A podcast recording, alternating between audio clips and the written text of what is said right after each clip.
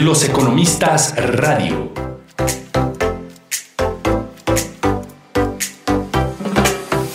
El semanario económico y financiero del Tecnológico de Monterrey Campus Santa Fe.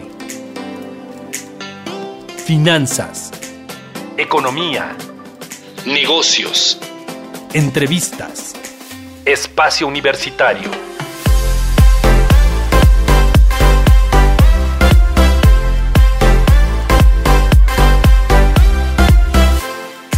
Los Economistas Radio. El semanario económico y financiero con un enfoque fresco, dinámico, profesional y multidisciplinario. Los Economistas Radio.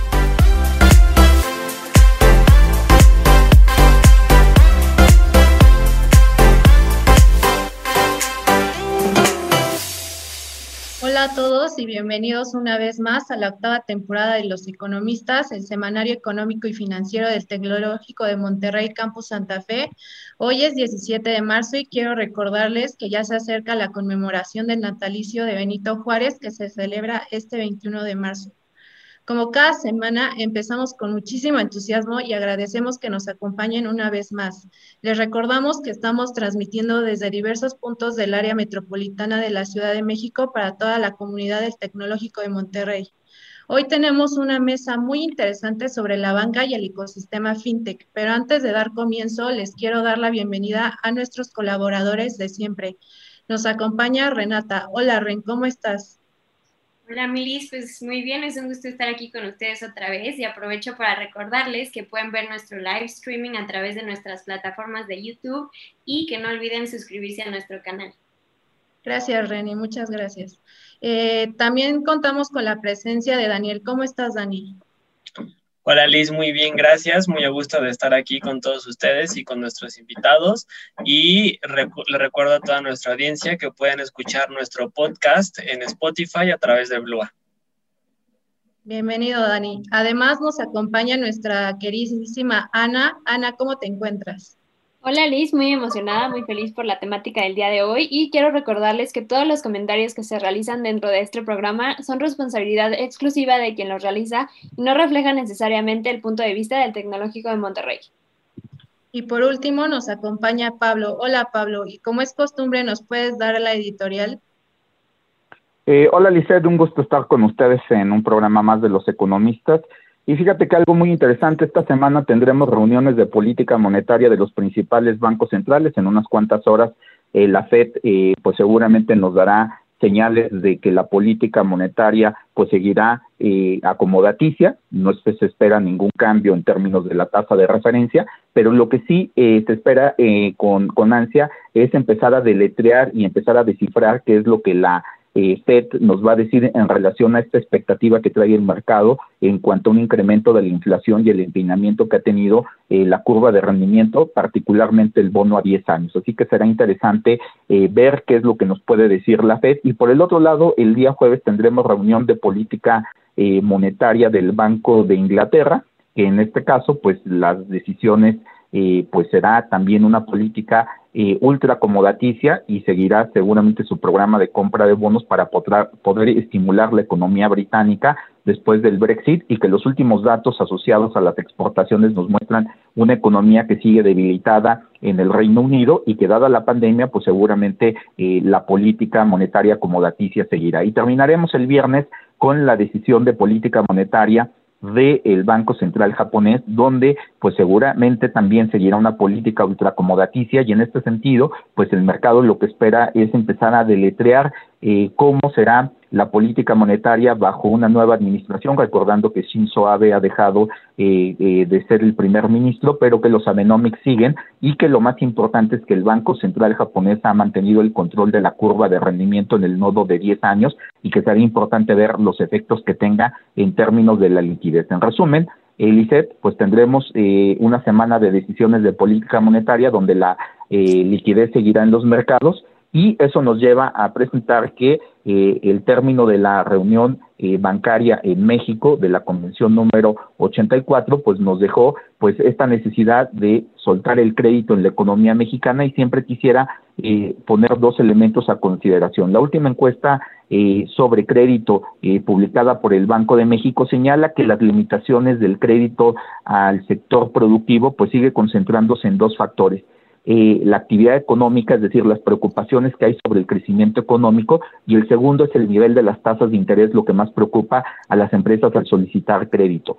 Pero por el otro lado, también esta encuesta nos señala que el 51, el 51% de las empresas sigue financiándose vía crédito de proveedores. Por lo tanto, me parece que es muy importante seguir viendo el área de oportunidad que tiene la banca de seguir profundizando en el crédito hacia todos los sectores. Así que creo que eh, la liquidez seguirá en los mercados y que el tema de la banca pues será algo que tendrá desafíos para otorgar crédito y creo que será un tema que tendremos que discutir durante los próximos programas a detalle, Lisette. Así es, Pablo, como mencionas, pues siguen existiendo algunos rezagos en la banca, pero también pues puede ayudar al crecimiento de México. Y también quiero agradecer a Rudy Lagner que hace posible la transmisión del programa.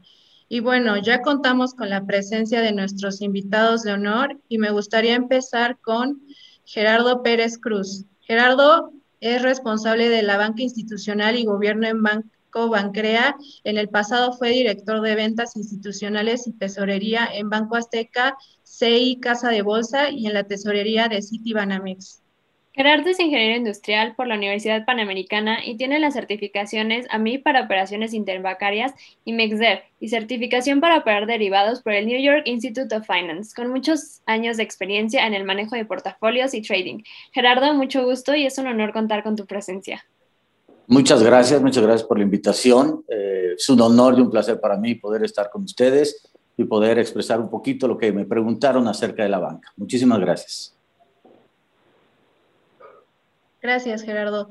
También nos acompaña Gonzalo Sánchez, es director de innovación en Finovista, una de las aceleradoras del ecosistema fintech más importantes de América Latina. En el pasado, Gonzalo lanzó el sitio de recursos Fintech Expert y es cofundador de Oversky, una de las una casa de producción audiovisual.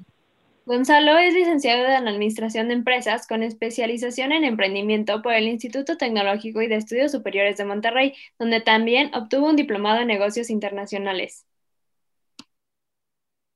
Cuenta con más, ah. con más de siete años en experiencia en los ecosistemas de startup y fintech en Latinoamérica. Es impulsor de la Asociación Mexicana de Financiamiento Colectivo, AFICO, en colaboración con el Banco Interamericano de Desarrollo y la Universidad Anáhuac.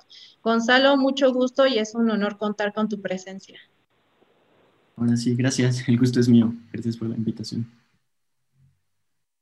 Y bueno, eh, me gustaría eh, comenzar eh, con esta entrevista y Gerardo, queremos aprovechar de tu experiencia y antes de comenzar de lleno con el tema de hoy, muchos de los que nos escuchan son jóvenes y también emprendedores y pues a veces se genera esta incertidumbre sobre el futuro de qué acciones y decisiones debemos de tomar y pues tú que has vivido diferentes periodos de crisis en mesas de trading junto con los clientes, como lo fue la crisis del 94, la crisis de Lehman Brothers o incluso una crisis tan diferente como esta que estamos viviendo, ¿nos podrías comentar un poco eh, brevemente cuáles son las lecciones que podemos aprender las nuevas generaciones en tiempos tan difíciles como este?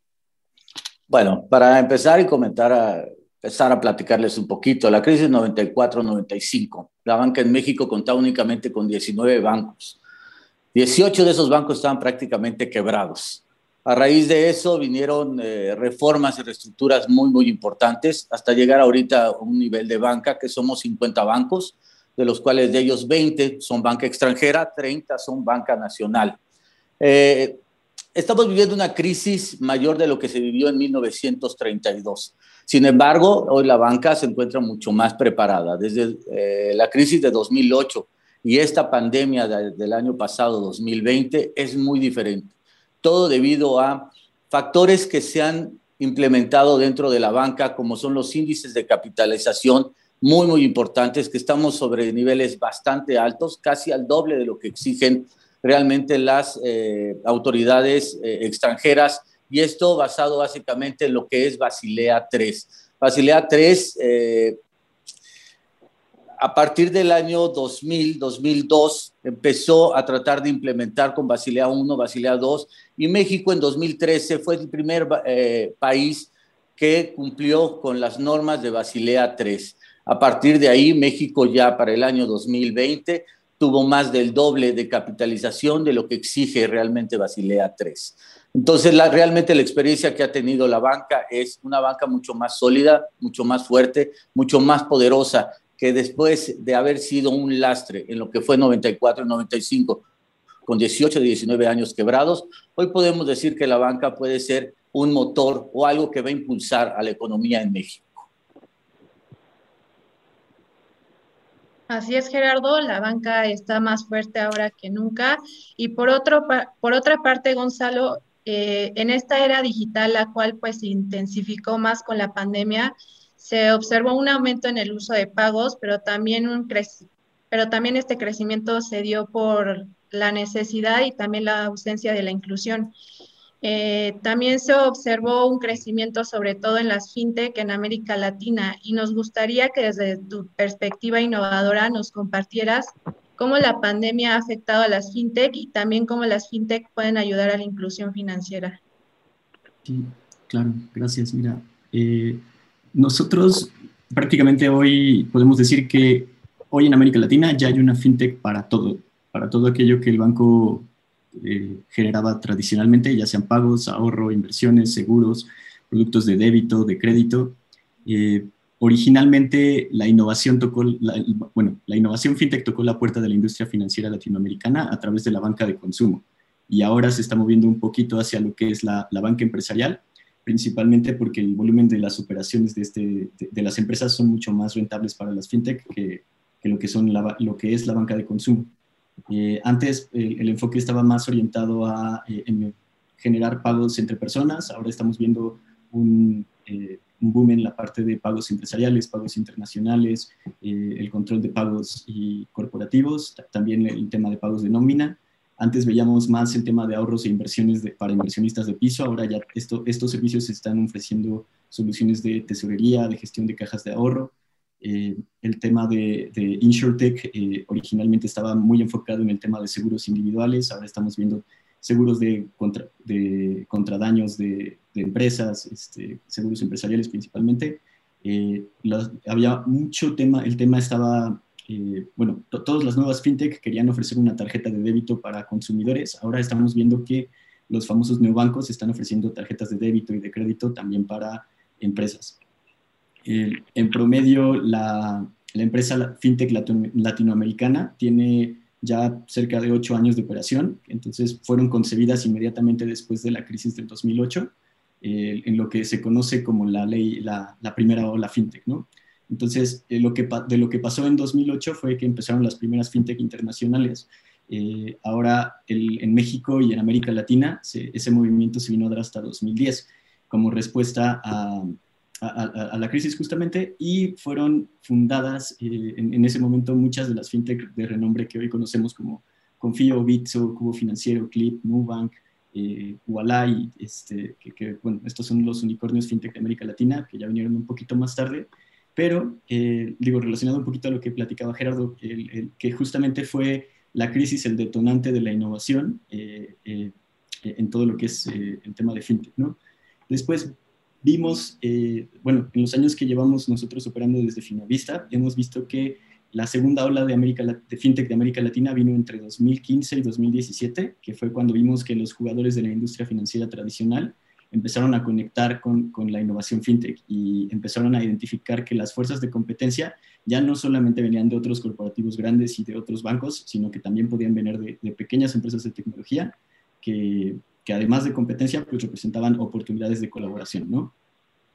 Y, bueno, nada más para cerrar este esta parte de, cómo fue evolucionando el ecosistema, entre 2017 y 2019 nosotros hemos venido viendo que eh, se ha enfocado mucho el tema de, perdón, el, tema de fintech se ha enfocado mucho en, en, la colaboración, justamente para sacar lo mejor de, ambos mundos, ¿no? El volumen de y la confianza de marca que pueden obtener los bancos y las instituciones financieras y al mismo tiempo la agilidad, innovación y capacidad de respuesta que tienen las fintech. Y sobre todo yo creo que lo más importante es que las fintech eh, pues fueron concebidas en un entorno totalmente digital, a diferencia del banco que fue concebido a raíz del tema de las sucursales, ¿no? Entonces, eh, e-, eso es el principal diferenciador en, la naturaleza de, ambas, de ambos tipos de compañías.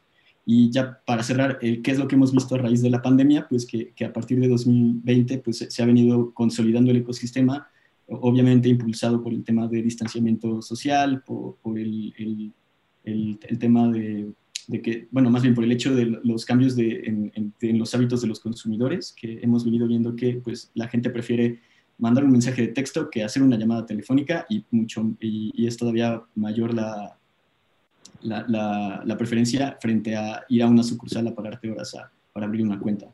Entonces, ¿qué nos hace pues sentir que, que le... Perdón.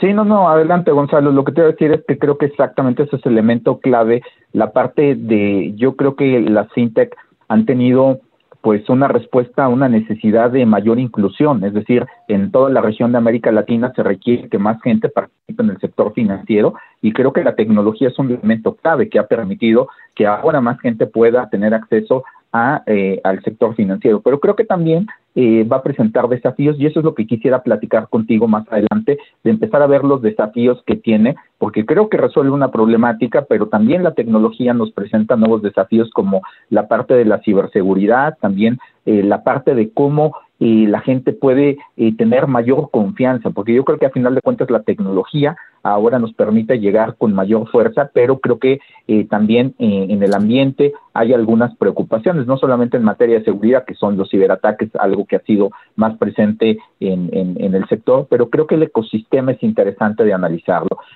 pero creo que, que iremos desmenuzándolo poco a poco en compañía de Gonzalo Sánchez. Les recuerdo que estamos en nuestra mesa de análisis banca y ecosistema fintech con la presencia de Gonzalo Sánchez, eh, Innovation Manager en Finovista, una de las aceleradoras de fintech más importantes de América Latina, y con Gerardo Pérez Cruz, eh, responsable de banca institucional de Banca Crea. Y pues Gerardo, regreso contigo para retomar. Yo comparto tu idea de que el, el sistema financiero mexicano, creo que como nunca, eh, creo que en, eh, dada la crisis que hemos vivido sanitaria, pues eh, es, sorprendente la solidez que tiene. Vemos algunos indicadores que ustedes eh, comparten que el nivel de capitalización de la banca está en 17% cuando la regulación pide el 10.5% como mínimo regulatorio. Como bien dijiste, eh, la regulación de Basilea en su nivel 3, México es el que la ha adaptado y fundamentalmente porque se siente que ha avanzado mucho en la tema de la, de la consolidación de, de, de, mucho de lo y es normal que dada la crisis y que la gente ha dejado de pagar, que ha perdido el empleo, donde muchas empresas han quebrado, pues es normal que la rentabilidad le ha pegado a los bancos y no solamente por el eh, por el por la parte del giro del negocio, sino también porque las políticas monetarias con tasas bajas pues ayudan a la banca de inversión, pero la banca que tiene más el retail y que tiene más contacto con, con, con, con, la parte de consumo, pues se ve más afectada. Pero lo que llama la atención, Gerardo, y ese es uno de los elementos que quisiera discutir contigo, es que no se ve que el índice de morosidad se haya disparado, pero yo diría que hay que tener cuidado porque mucho de ese índice que no se disparó se debe a las medidas de apoyo, como ustedes bien señalan, que eh, dio la Comisión Nacional Bancaria de Valores y la Secretaría de Hacienda.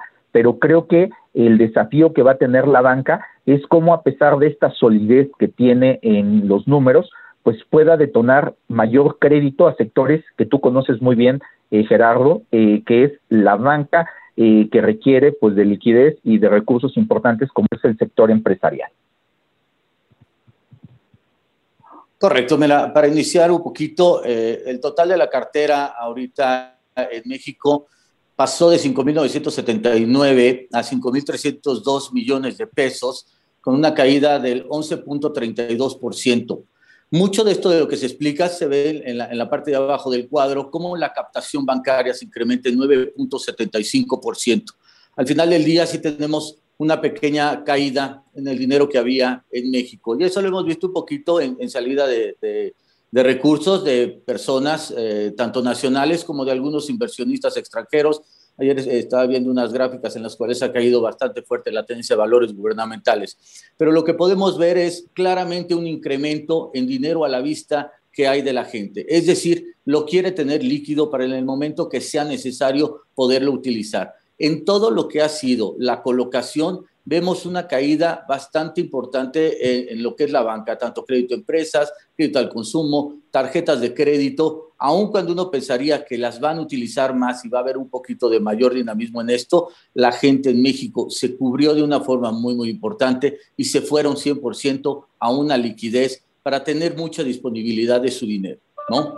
Eh, Quisiera tocar. Tan es así que, Gerardo, perdón que te en ese punto, tan es así que la gente ha preferido liquidez, que se ha notado que hay un uso eh, creciente en las tarjetas de débito, y es porque la gente, pues, lo que quiere es utilizar los recursos que tiene, ir haciendo sus pagos inmediatos, y ha tratado de sacrificar un poquito el crédito al consumo, por eso no me, no me sorprende que en, en, la, gráfica que ustedes muestran, pues el consumo haya tenido una eh, pequeña contracción y fundamentalmente el uso de tarjetas de crédito, pero, pero una cosa que creo que es, es, es, es, es positiva para la economía es que el crédito hipotecario se mantiene robusto, porque yo creo que, eh, bueno, eh, digo Gerardo, tú lo, tú lo has vivido durante muchos años, es decir, para las nuevas generaciones les parece muy normal tener créditos hipotecarios a tasas del 13 al 14, pero hace muchos años tener un crédito hipotecario a, a, a, de, a estas tasas y, tener créditos a 30, eh, 20 años era prácticamente desconocido en México.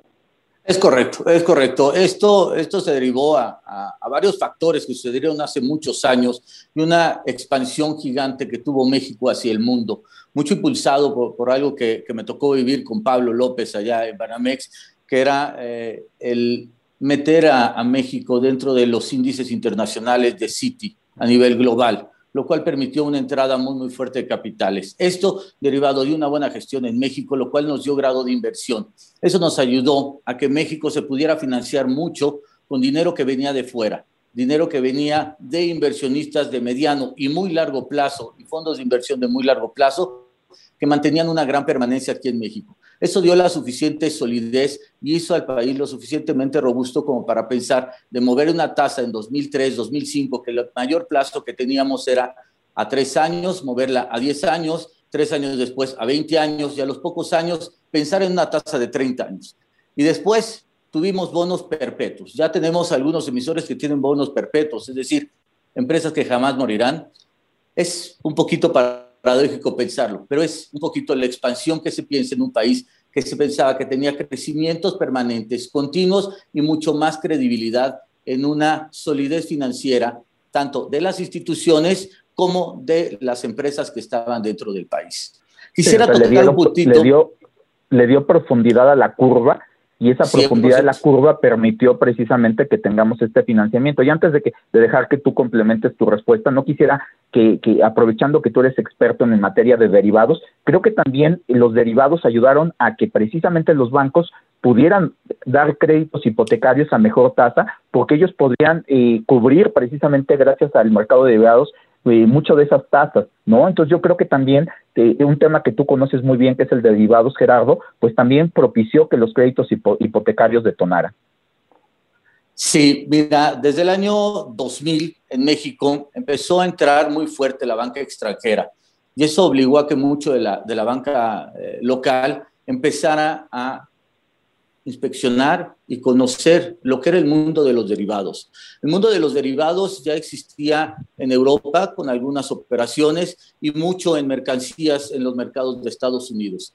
Eso lo empezamos a nosotros a transcribir y tratar de interpretar en México en la curva primero de muy corto plazo. Y empezamos a crear primero los derivados de TIE con un, primero crear la TIE como tal, que es la tasa interbancaria de equilibrio, que es una tasa de 28 días, lo cual puede ser sustituida por la tasa de de 28 días. Al final del día son una tasa de referencia. Primero se crea la TIE, después se empiezan a hacer engrapados y con eso empezamos a crear una curva mucho más consistente y mucho más continua alrededor de todo lo que es eh, de plazos desde el overnight hasta 30 años. Y eso propició que muchas empresas eh, pudieran canalizar sus riesgos hacia la banca y la banca estarla difuminando a través de todos los mercados, ya sea el mercado de mercancías, mercados de tipo de cambio o simplemente el mercado de tasas de interés. Así fue como se empezó a repartir lo que era el riesgo alrededor del mundo. Cuando empezó a hacerse esta explosión de los derivados, llegamos a un punto muy cerca del año 2006-2007, poquito antes de lo que sucedió con Lehman, en el cual veíamos que realmente el planeta estaba endeudado tres o cuatro veces su valor mucho por esto que venía de los, de los mismos productos derivados en los cuales estabas proyectando a futuro lo que iba a suceder y la gente estaba empezando a tomar ventaja de esas situaciones. Eso hizo que creciera realmente el mercado financiero, tanto local como extranjero, y propició una expansión de México de forma bastante importante. Por eso también podemos ver que México puede hacer esas coberturas de petróleo tan importantes que han mantenido cierta estabilidad cuando, se dan las caídas muy, muy fuertes en el precio del barril. Y ahorita quiero regresar contigo, Gerardo, eh, para seguir con nuestra charla en un segundo bloque, para que me digas de estos elementos que, que hemos visto que tuvieron una caída, ¿cuáles crees tú que se van a recuperar a medida que la economía se recupere. Te quiero dejar esta pregunta en el tintero para irme con Gonzalo y seguir platicando del ecosistema, pero, pero te pediría que, me, que nos digas cuál sería tu proyección, cuál de estos sectores crees que se vaya a recuperar más rápido en cuanto al crédito y también que nos des tu opinión de lo que tú has podido percibir de los clientes. Si los clientes tienen apetito por quererse, eh, pues tener crédito, porque yo creo que a veces el, problema no es tanto si uno tiene acceso a la liquidez, sino si realmente hay negocios que te permitan obtener eh, pues la rentabilidad que te permita pagar, ¿no? Y yo creo que esa es un poco la crítica que yo tengo, me adelanto a, la parte de la decisión que, que, hizo eh, pues la Secretaría de Hacienda a través del secretario Herrera de cambiar los ponderadores eh, de, de, pues, de capitalización de, de riesgo, porque creo que soltar más liquidez está bien, ¿no?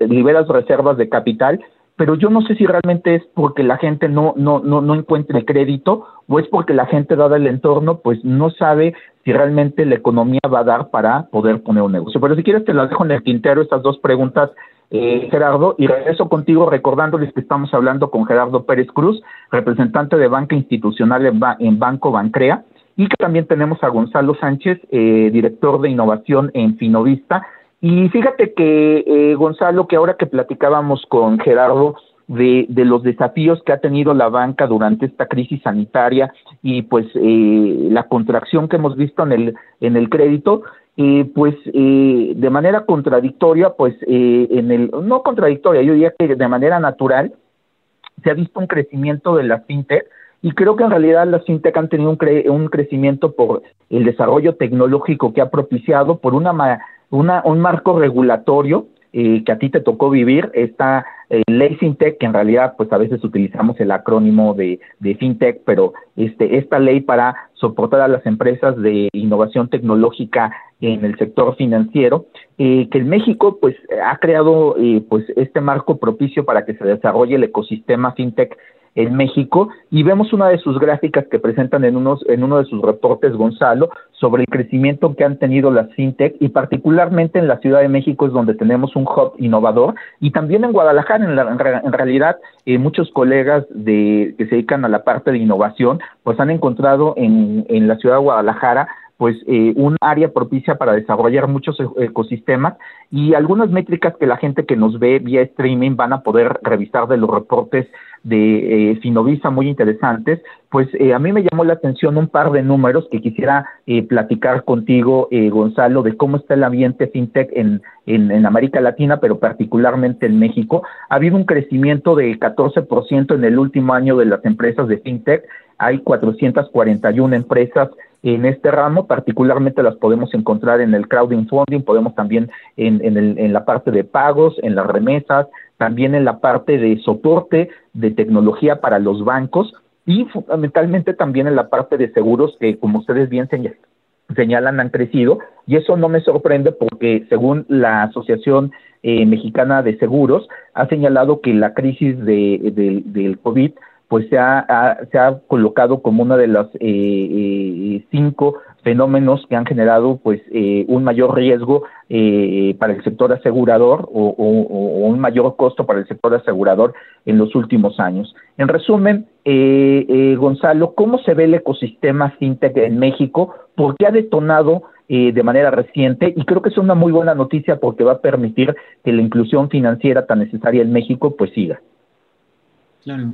El, principalmente el, gran atractivo del fintech desde la perspectiva de inversionistas, que al final es la gente que pone su dinero para que este tipo de soluciones escalen, es eh, el reflejo de, la tendencia a nivel internacional. Eh, hemos visto en, Europa, principalmente en Reino Unido, en, Noruega, casos de fintechs que realmente, literal, se están comiendo el launch de los bancos. Eh, porque tienen soluciones mucho más transparentes, eh, hay también cierto sentido de rebeldía dentro de la, esencia del fintech, ¿no? De, vamos en contra del sistema, de la centralización. Entonces, eh, el éxito que han tenido eh, este, este, tipo de empresas a nivel internacional, pues resulta atractivo. Y ah, por otra parte también está la parte de los nuevos ecosistemas financieros, ¿no? Que justamente el fenómeno fintech a través de, plataformas de APIs o application, eh, bueno, llamémosle de, bueno, le llamamos nosotros finanzas embebidas que permiten que las instituciones financieras o fintechs empiecen a colocar productos financieros a través de, terceros y de plataformas eh, que antes pues no, no, no, que no se podía, por, por ejemplo antes la gente para contratar una cuenta de débito una tarjeta de, crédito tenía que ir a la sucursal bancaria y hoy ya no hay gente dentro de las sucursales bancarias, ¿no? La gente está en Spotify, está en Uber, está en, las aplicaciones, en Amazon, por ejemplo. Eh, entonces, a través de, de, conexiones interoperables, eh, los bancos y las fintech buscan estar en estos lugares que es donde hoy está la, eh, están ahí sus clientes. Entonces, eh, a eso eh, yo veo muy, muy relacionado el, que hayan crecido el número de fintechs con, con, que cada vez más, más retails y empresas de otros giros están volteando a ver la oportunidad que representan los servicios financieros y sobre todo que los avances regulatorios ahora permiten que que, nuevos participantes se integren a, la dinámica del mercado, ¿no? Antes... Bueno, ahí tenemos el caso de la Sandbox, que le ha permitido que entren nuevos jugadores. Hemos tenido en este programa, pues, algunos desarrolladores que han, se han acogido esta figura jurídica para poder tener eh, algunas innovaciones. Y en ese sentido, eh, eh, Gonzalo, yo quisiera preguntarte, en el caso de México, ¿dónde es donde se ve mayor dinámica? Me imagino que en, el, que en las startups que están dedicadas a los pagos. ¿Dónde donde estamos viendo mayor dinamismo en el caso de México? Principalmente son pagos, crédito alternativo y los famosos neobancos. Eh, es donde, sobre todo es ahí es donde más ha caído inversión eh, de, venture capital. Entonces, eh, e-, esto tiene, tiene total sentido a lo, que les mencionaba anteriormente. Fue en estos segmentos donde tocó la puerta a la innovación, ¿no? Entonces, creo que en el roadmap de, de, adopción fintech, una persona que hoy es un comerciante informal, pues va a empezar con una aplicación de pagos para recibir pagos con tarjetas o pagos con QR.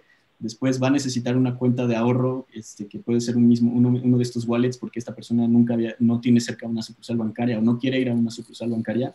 Después, eh, esa persona consolida su negocio y necesita eh, eh, otro tipo de servicios, por ejemplo, pagarle a proveedores, ¿no? Entonces tiene que, hacer pagos digitales nuevamente, transferencias interbancarias. Eh, después el negocio se, consolida y necesita servicios de tesorería, ¿no? Eh, entonces va, e, esa evolución, pues era lo que les comentaba de que está, se está orientando hacia la banca, está brincando de la banca de consumo a la banca empresarial. Eh, Oye, Gonzalo, y una de las preguntas naturales ahí es, las fintechs son aliadas de, de, la banca en general, hasta de los no ban banks y, de todo el sistema financiero que tenemos pues muy amplio. Tenemos eh, intermediarios no bancarios eh, eh, que, que, también están incorporando tecnología. En realidad son competencia o tú los ves realmente como aliados. ¿Cuál, es la perspectiva que tienen ustedes?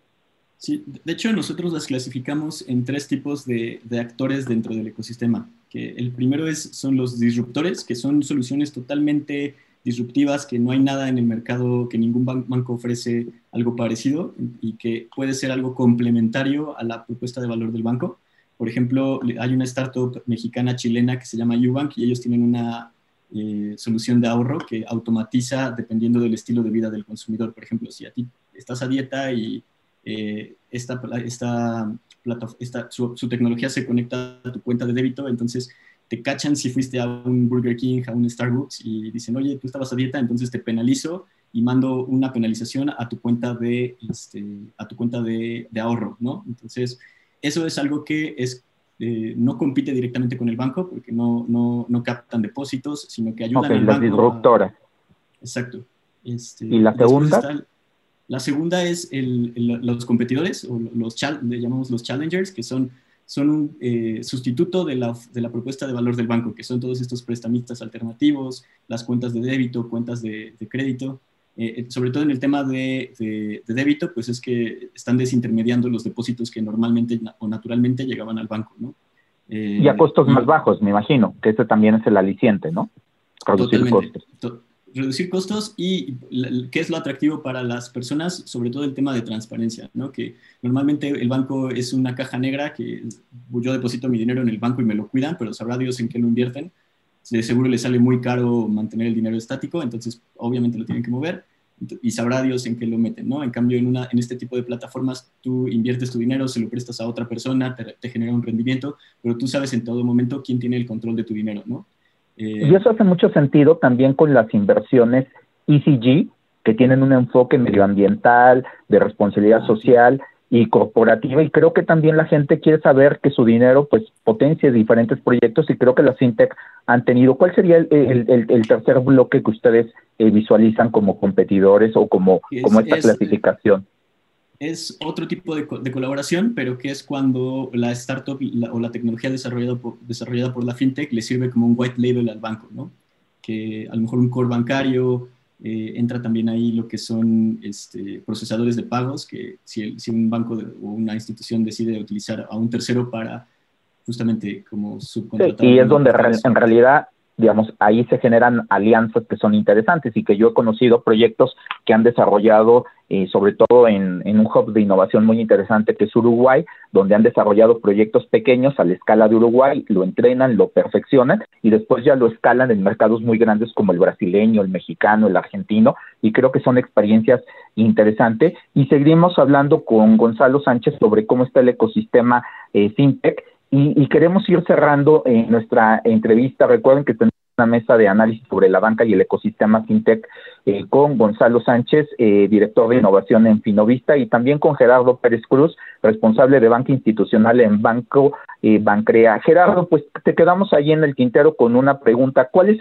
crees que es el crédito que se va a recuperar a medida que la economía vaya recuperando y que vaya teniendo tracción? Sobre todo los únicos, los últimos indicadores de la orden, pues muestra que el caso de la economía de Estados Unidos podría crecer hasta 6%, en el caso de la economía mexicana como 4.5%, y en este sentido, ¿cuál es el crédito que crees que se va a recuperar con mayor fuerza y qué es lo que estás viendo de los clientes?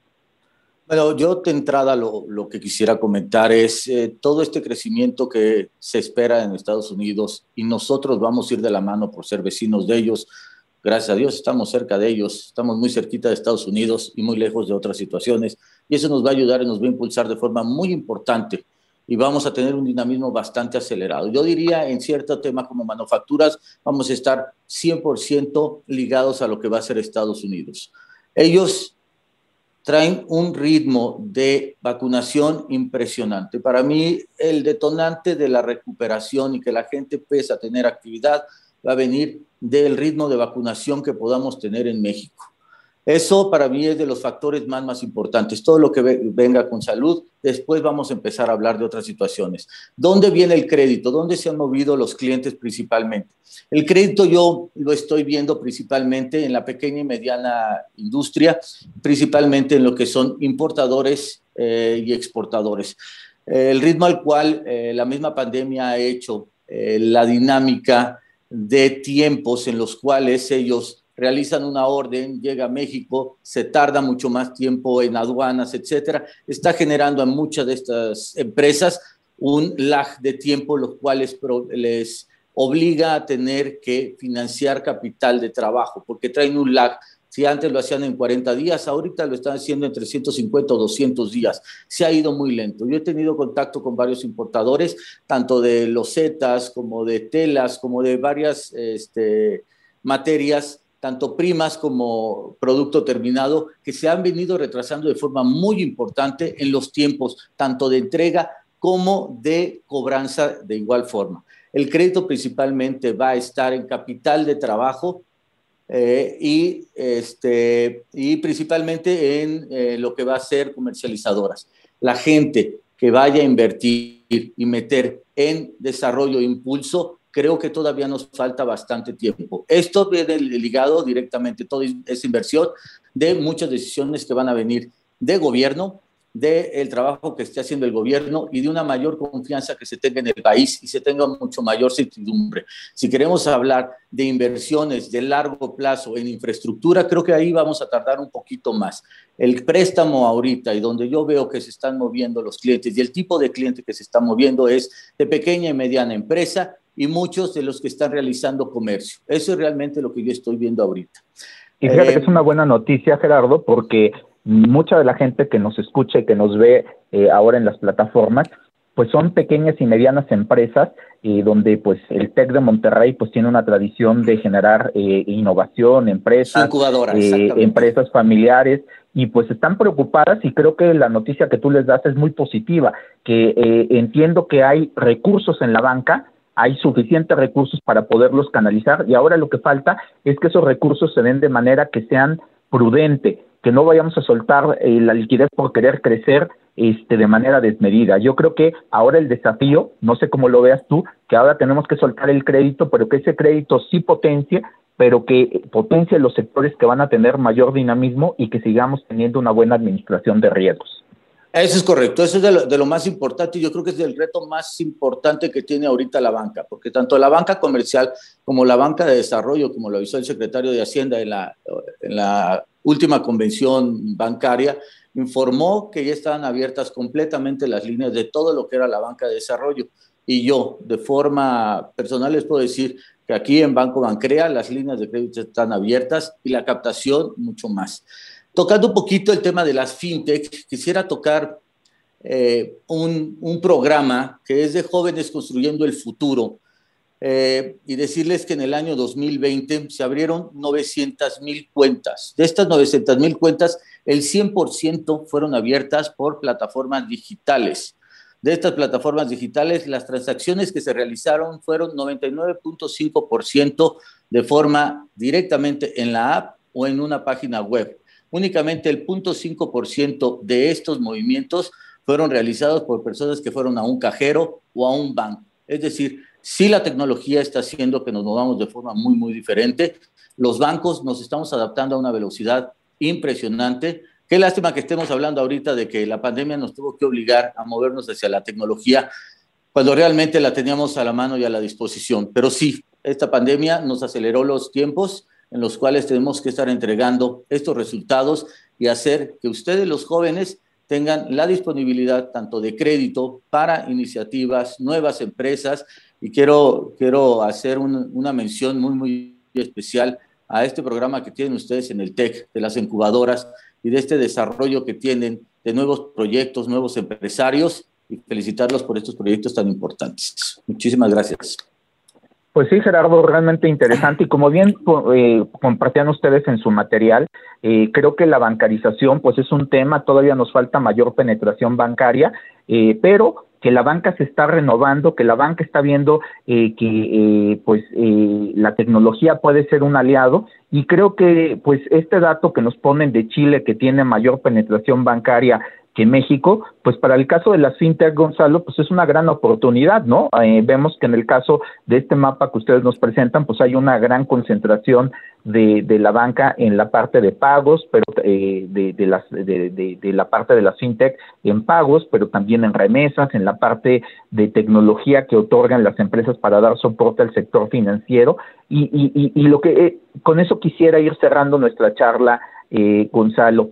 Eh, hay algunas métricas que a mí me llamó la atención de este ecosistema fintech que eh, pues a veces preocupa que, que, las empresas, como bien decía Gerardo ahorita, que el TEC impulsa mucho la incubadora de, de, empresas, pues antes lo que se criticaba, lo que se decía es que las pequeñas y medianas empresas familiares pues eh, tenían una alta mortalidad en los primeros dos años y que era difícil sacar una empresa familiar. En el caso de la fintech, ¿cómo está el ecosistema? Me llamó la atención que pues cada vez la tasa de, mortalidad de las empresas fintech ha empezado a disminuir y creo que eso es algo interesante y también que en su último reporte señalan que pues hay suficiente apetito de los venture capital por otorgar eh, financiamiento a las empresas fintech. Sí, de hecho es una observación muy buena el, el tema de la tasa de mortalidad. Eh, yo todavía no estamos actualizando el radar de México para este año, pero, pero sí es muy, eh, ¿cómo se llama? El, bueno, antes no teníamos una regulación especializada para las fintech, ¿no? Entonces, la regulación actual que, de la que conocemos como la ley para regular a las instituciones de tecnología financiera, obviamente tiene áreas de oportunidad, pero hoy por hoy se vuelve un poco complicada para las empresas fintech. las mete en un esquema de regulación tradicional que obviamente eleva sus costos si es que quieren regular a la fintech de la misma forma en que regulan a las SOFIPOS, a las OCAPs, a, los bancos chiquitos. Y y esto eh, obviamente eh, pues choca directamente con la naturaleza de la existencia, ¿no? Que parte de la propuesta de la bandera fintech es, eh, vamos a darle mejores rendimientos a los usuarios y dar, ofrecer tasas más bajas porque no tenemos que gastar tanto en infraestructura. Pero hoy por hoy, les digo, esta regulación tradicional pues, pues complica la, la, operatividad de las fintech y justamente la, la ausencia de una regulación diferenciada pues hace que que sea no solo una mayor carga de trabajo para las fintech, sino también para el, para el regulador, ¿no? Que hoy, justamente ayer estaba viendo la nota de que solamente 3% de las solicitudes de, licencia fintech han sido aprobadas. Esto, eh, obviamente, el, tema de las licencias, pues va a impactar en, el número de fintechs que sigan operando este año ahora que, que, que, armemos la actualización del radar, este, porque pues hay muchas eh, empresas que justamente consideraron que, que, el costo de operación bajo una regulación tradicional pues es bastante caro para seguir operando, ¿no? Entonces... Sí, y eso tiene que ver también con una métrica que ustedes muestran ahí, que es el tamaño. Las empresas, las startups son, son, tienen poco personal y eso hace que tengan mucha flexibilidad, que se puedan adaptar. Y, eso también habla de que pues eso reduce costos, aunque creo que como bien dices, el tema que creo que no está zanjado y que pues, se tendrá una amplia discusión y yo creo que después los invitaremos para tocar a detalle el tema de la regulación, es que es una camisa que yo creo que está muy estandarizada para un ecosistema tan diverso. Entonces, eso hace difícil que en una ley tan estándar, pues eh, le, des una, una flexibilidad para las necesidades que requiere pues el crowdfunding a lo que requiere las criptodivisas o lo que requiere alguien que está en el proceso de remesas, el que es corresponsal. Eh, para cerrar, eh, Gonzalo, pues ha sido una charla eh, interesante y pues simplemente te pediría tu, tu, tu, tu cierre. Eh, ¿Hacia dónde ves que el ecosistema eh, irá en el caso de México? Sí, yo, creo que este año y el siguiente serán los años de la consolidación del sector fintech, porque ya vamos a tener una regulación que más allá de que ya fue emitida y se supone que ya debería estar, ya debería estar aplicada, pues vamos a ver el impacto real que, va a tener sobre el mercado y sobre todo el principal atributo que trae la regulación es la certeza jurídica, ¿no? Entonces, hay todavía mucha gente que, que no se ha animado a invertir en crowdfunding, en, en criptoactivos, porque no había esa certeza jurídica, ¿no? Entonces, ahora que ya, ya se empiece a normalizar, eh, creo que va a haber mucha, mucha más gente que va a estar entrando a, las plataformas. Hoy por hoy, yo creo que hay 100 inversionistas de, de, de crowdfunding y esos mismos 100 están en, en, todas las plataformas de crowdfunding, ¿no? Entonces, el hecho de que ya, ya haya certeza jurídica, pues va a hacer que, que haya muchos más inversionistas y, ya no estén compitiendo entre sí las empresas por esos depósitos, por esas inversiones, ¿no? Y, Excelente. bueno, el futuro es fintech, van a ver. sí, yo creo que yo estoy convencido y sobre todo yo creo en una tecnología que hemos desarrollado en este programa y que hemos investigado con otros colegas, que es el blockchain. Yo creo que el blockchain tiene un potencial como una tecnología disruptiva eh, muy interesante. Y, Gerardo, también para cerrar tu impresión final, eh, eh, pues si algo se quedó en el tintero, algo que no te haya preguntado, ¿dónde, ¿dónde ves a la banca en los próximos años? ¿Dónde veo a la banca en los próximos años? Muy, muy buena pregunta. Mira, actualmente tenemos lo que es tanto la captación como la colocación el 77% está en los seis bancos más grandes de México. Estamos hablando de seis de 50 bancos. Los otros 47 bancos estamos haciendo un trabajo y una labor muy, muy importante, tanto de colocación como de captación. Creo que el futuro va a ser una cancha mucho más pareja en la cual todos estamos jugando, todos estamos participando y nosotros que somos un poco más chiquitas o la banca un poco más pequeña, con menos recursos, tendrá un panorama mucho más abierto, el cual está si no llegando al nivel de los fintechs, sí ofreciendo tasas de interés mucho más atractivas, tasas de interés de colocación también mucho más atractivas, un análisis mucho más profundo y mucho más detallado de lo que son las condiciones de crédito para poder estar colocando el crédito a los clientes y algo muy, muy importante, ser una opción muy digital, muy sin tener que venir a sucursal y nosotros estamos desarrollando sistemas y mecanismos bajo regulaciones de la Comisión Nacional Bancaria de Valores y de Banco de México para darles certezas a los depositantes de que su dinero está seguro. Pues fue una mesa fascinante. Les agradezco a nuestros dos invitados su extraordinaria participación. En primera instancia, a Gonzalo Sánchez, eh, director de innovación en Finovesta. Muchas gracias eh, por, su, por tu participación, Gonzalo, con tus conceptos muy interesantes. También a Gerardo Pérez Cruz, eh, responsable de banca institucional en Banco Bancrea. Pues muchas gracias a los dos y esperamos tenerlos muy pronto de nueva cuenta con nosotros. muchas gracias por la invitación.